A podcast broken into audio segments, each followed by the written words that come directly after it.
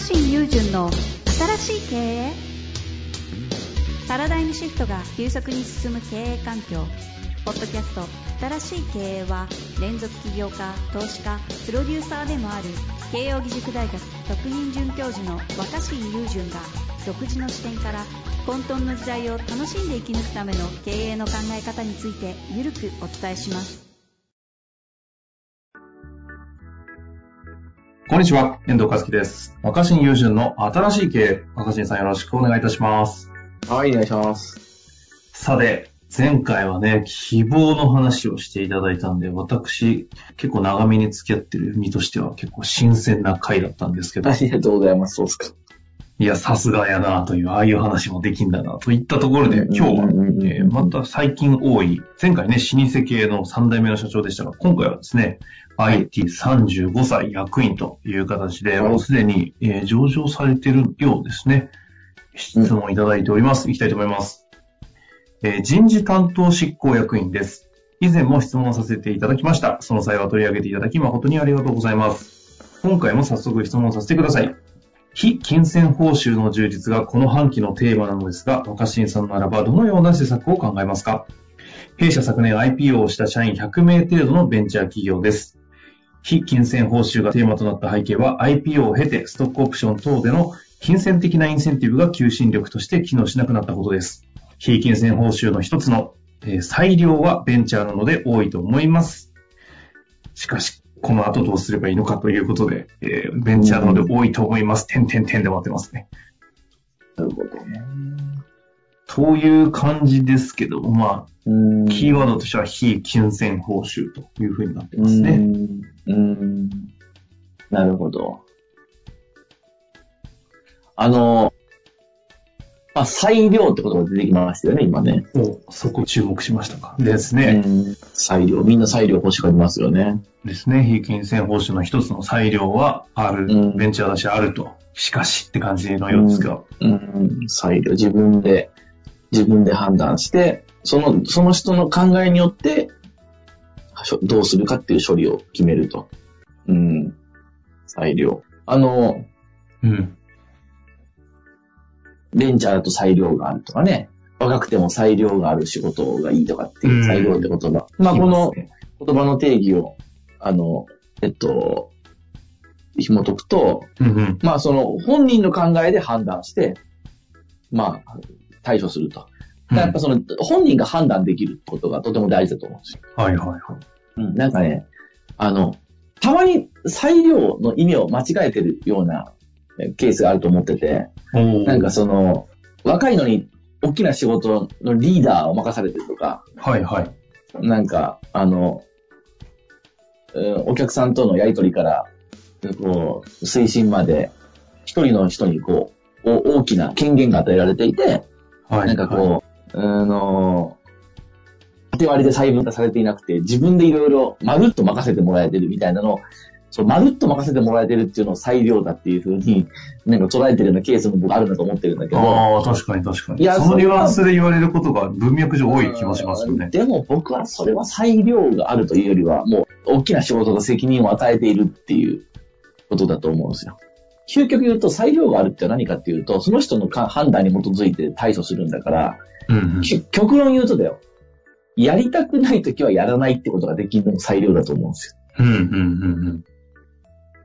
うん。うん。で、僕、独立して長いから、比較的裁量があると思ってて、はいはい。まあ長いっていうかずっと独立してますもんね。うん、やっぱ一、僕がね、一番この独立してやってる仕事の中で、裁量を感じれてるなと思うことは何かっていうと。やりたくない仕事をやらない。休みたい時に休める。サボりたい時にサボれるってことが最高の裁量だと結局今でも思ってるんですああ、なるほど。そこに、うんそこから来てたんですね。よ。そうそう。だからその、おうんうん何でもかんでも若新さんがこう、総合プロデューサーだから若新さんが決めて若新さんの考えでっていう仕事ができてるから裁量があるんじゃなくて、ああうん、その、で、それが確かに金銭報酬と同じぐらい大事だとは思ってる。なるほど。つまり、つまり、その、そう、まあ、これはちょっと受けなかった。り、これちょっと休んじゃうとお金は減るかもしれないけど、これは、そうだね、自分では選ばないでおこうとか、今回はこっちはやめておこうって決めれる、自分で決定して処理してきたみたいなことが、でお金は増えてないんだけど、同じぐらいすごいその、自分で納得のいく仕事ができてる気持ちにさせてくれることがあるんですよ。はいはいはい。で、もし、その、まあ、会社上場して、上場するってなるとさ確かにさ、社員も増えて、仮に利益が上がったとしても、うんそんな闇雲にお給料上げれないし、あとそのね、やっぱ上場前にストックオプション配って、こう何倍何十倍って難しいじゃないですか、もう。はいだから人が増えてて、大きいパブリックな会社になったからこそ、闇雲にボーナスも払えないと思うんですよ。うんうんうん。だけど、会社は大きくなって、ある程度安定してきてるわけだから、社員一人一人に、ちょっと自分のさ、それも自分の裁量で仕事を休んだり、他の人にお願いしたり、辞めてもいいっていう余裕もちょっと出てるはずだと思ってね。ああ。ちょうど下にはあはあちょっと下であれば。うん。で、今最も僕が注目している、やっぱ、あの、大量のある仕事って何かっていうと、ちょっと待って、一瞬考えたいですね。え？最近今注目してる今今最後のある仕事すごいすごい今増殖してる話題の仕事が一個あるんで。YouTuber。いやえー、なんだー、ろそうね。やっぱそれは YouTuber はやっぱなんか自分で全部決めれてやれるってイメージだけど、それこそ始めたらさ、う。うん毎日更新しないといけなかったりとかさ、まあもちろん、まあ自分で配信しない日を決めたり休むこともできるから、あの、あのーまあな、なくはないけど、もうもっともっとね、いもっと広まってる感じ？はいはいはい。えー、副業？まあ副業的なものでもあるという。ダメだ、お願いします。僕がすごい裁量がある仕事だから人気なんだなと思ってるのは、ウーバーイーツの配達員なんだよね。そうきた。はいはい。で、僕最初、みんなね、ウーバーイーツあれって何自由な仕事とか言ってるけど、すごい安いんじゃないのとか、1時間に何件もこなさないと最低賃金超えないんじゃないのとか、あれ1日やって5000円以上稼げんのとか、うんみんな結構言ってた、暑い日は大変じゃんとか言ってたし、なんで結構あれやる人多いんだろうね。それこそ本当に他に仕事ない人多いのかなとか、まあいろいろ言ってたわけ。はいはい。、で、実際に、まあやってる人に聞いたんだよね。うんうんうん、たまたまちょっとまあね、や、今ちょうどウーバーイーツ配達員やってるってやついたから、その辺の疑問をぶつけてみたんですよ。うん。他のバイイトの方が儲かんじゃないとか、他のエアコン聞いたところで淡々とやる仕事の方が結局割いいんじゃないのって聞いたんですよ。はあはあはあ。そしたら、いやいや、橋さん分かってないって言われて。ウーバーイーツの配達員って、朝起きて、今日気分乗らないなと思ったらやらなくていいんですよ。お昼ご飯、えーお昼ご飯食って眠くなったら午後やめようってできるんですよ。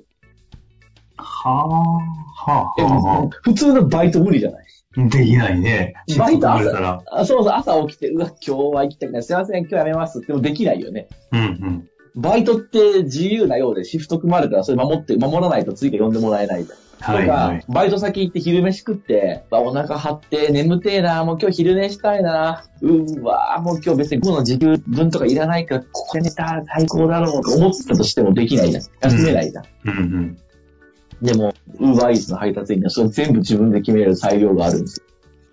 ほう、裁量だけで広がりますね。なるほどね。だって、だって、だってそうじゃん。その、その人の裁量っていうのは裁量っていうのは大きな仕事を処理する責任のことではなくて、その質の個人の考えで判断して対処ですることでしょだから、あ、腹張った。ちょっと午後暑い。しかも外暑い。今日天気は、天気暑い良すぎて暑い。とか、まあ天気悪すぎて雨がひどいみたいな感じで、で、うわーちょっともう休もう。みたいな感じで休むとするじゃん。うんで、あー今日一日稼ぎたかった分足りないけど、あ、雨上がってきたからもう一回夜もうちょいやるから全部できるわけ。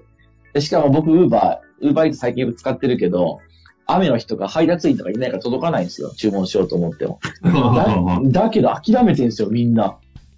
なんだよ、今日配達員いねえじゃん。あなお近くに配達員いません。パートナーいませんってなって、こう、あの、お店が、使えるお店が減っちゃうんですよ、雨の日って。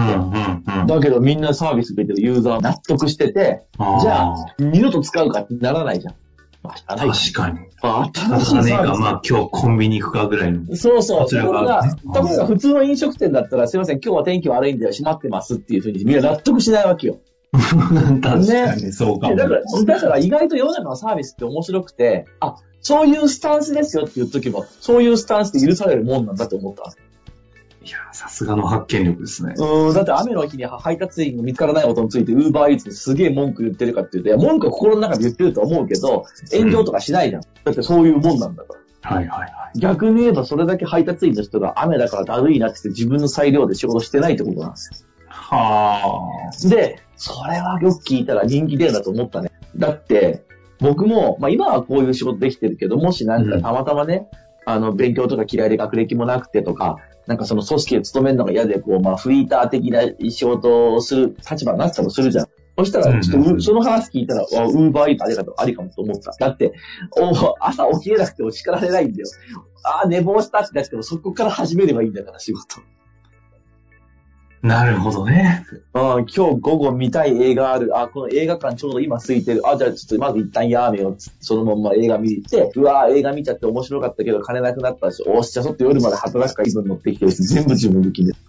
あの、このあたりから話をちょっと総括していこうと思うんですけど、もう、ってこの十分これだけで終わってもいい中において。だから、今の話企業ですからね、これ。うん、だから、まあ、だからみんながみんな、うん、毎日自分で今日働くか働かないかまで、そこまで裁量を、ままあ、与えたら大変だと思いますよ。うん、だけど、もうちょっと、やっぱ有給取りやすくするとか、それこそ有給は前日までの申告から、本当に有給はもう当日、あ、今日体調悪いとか、ね、今日ちょっと子供の、あの、熱出した。で、今日パッて有給、まあ、今でも有給ってその、当日パッて出してもいいんだけど、出しづらかったりするじゃん。そうですね、確かに。会社によっては、前もってその上長に許可を取るべきとか、そういうところら辺を上場して、まあ、ボーナスとかを払いづらくなった代わりに体制が安定してるんだから、まあ、その、柔軟に今日、今日だったら今日僕パッて午前、だって働いてる本人わかる、わかるよね。今日俺パッて午前中休んでも、プロジェクト的には支障がないとかって働く本人わかるじゃないですか。うんうんう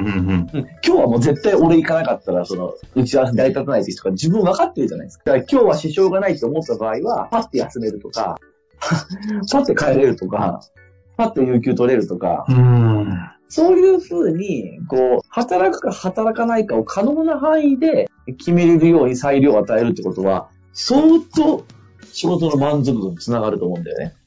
なるほどね。働、うん、何の働く上での裁量を決めることじゃなくて、働,、働かないという境界線に対しての裁量を認めるたた例えば、例えば、その仕事のプロジェクトの責任とかじゃなくて、分かるようにプロジェクト任されてますっていうのが裁量とは限らないと思う。うんうん、だし、なんかあの僕が大学院出て独立し始めた頃、まだ全然大して稼げてなかったのね。